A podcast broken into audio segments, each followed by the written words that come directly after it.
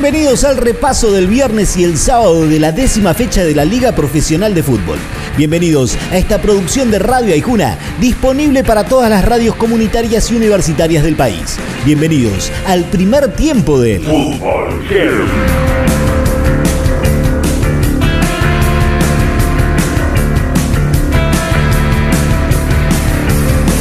En Florencio Varela y bajo la atenta mirada del huevo Rondina que se hará cargo del banco, Central Córdoba le robó un puntito a Defensa y Justicia cuando se moría el partido, ya que Argañarás aprovechó la que le quedó y puso el 1 a 1 final.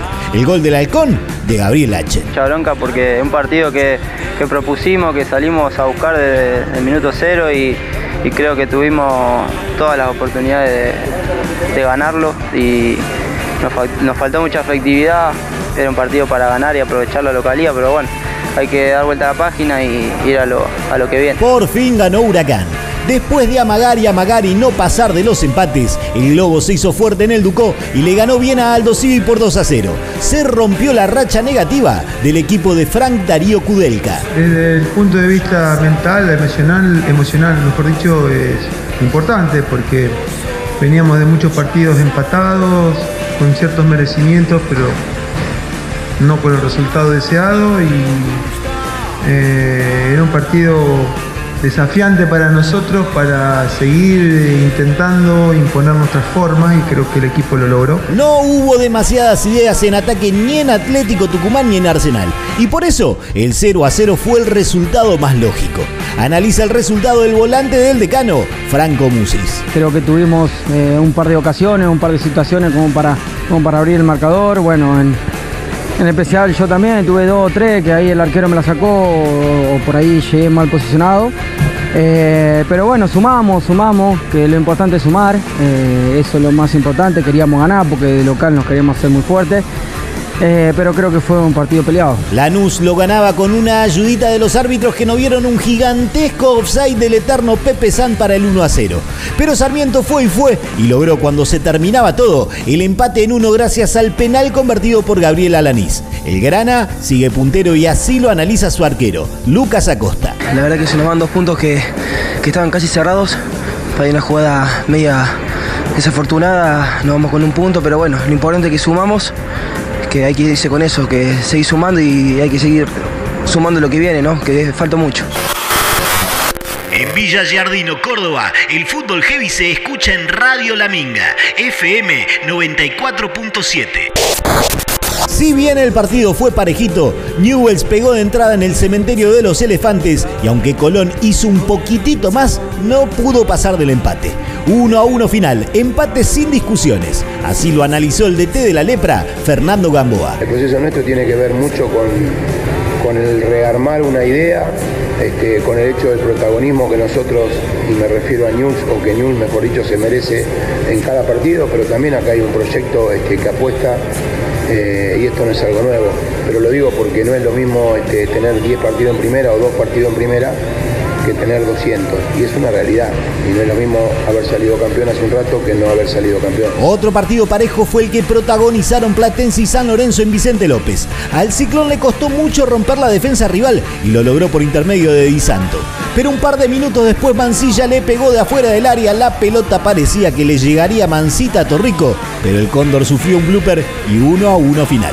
Analiza el empate Paolo Montero, el técnico de los Cuervos. Estoy convencido de que el empate fue un detalle, que nosotros ya hemos perdido muchos puntos, entonces ya tenemos, tenemos que seguir trabajando y no, no pueden pasar más estos errores. Si algo le faltaba a Boca para ratificar el buen momento, era dar vuelta a un partido y hacerlo de visitante.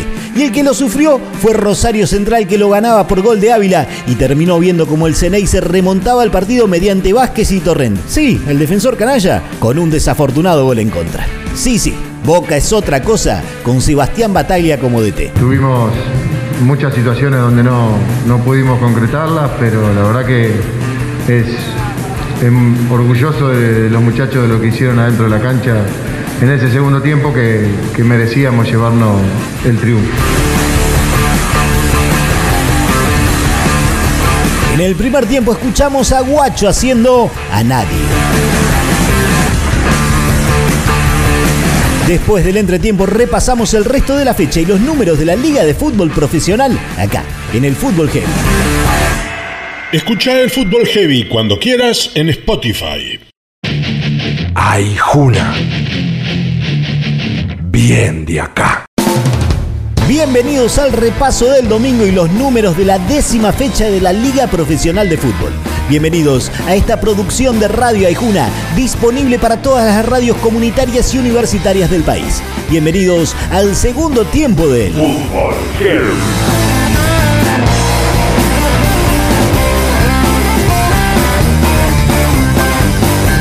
Debutaban técnicos en ambos equipos. Diego Flores, prácticamente un desconocido en Godoy Cruz. El experimentado Pipo Gorosito en gimnasia.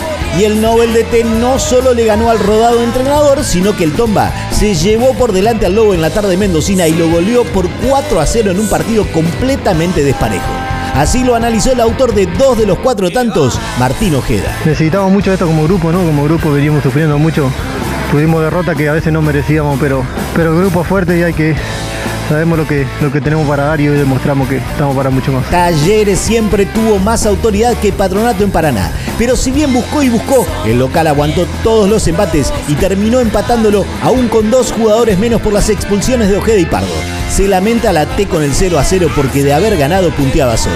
Así lo vio su delantero, Carlos Auski. Con bronca porque creo que fuimos justo a merecer de una victoria. Creo que hicimos todos los 96, 97 minutos que, se jugó el partido, creo que, fuimos superiores. Pero fútbol es así, a veces no se puede.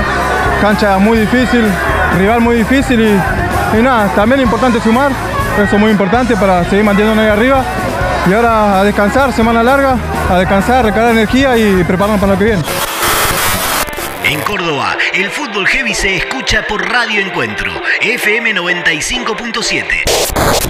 Cerradito, flojo, sin demasiados ataques y mucho menos jugadas de gol. Así fue el 0 a 0 entre Racing y Banfield en el cilindro de Avellaneda. Los del taladro no levantan cabeza mientras que la academia dejó pasar una buena chance de ponerse más arriba en la tabla.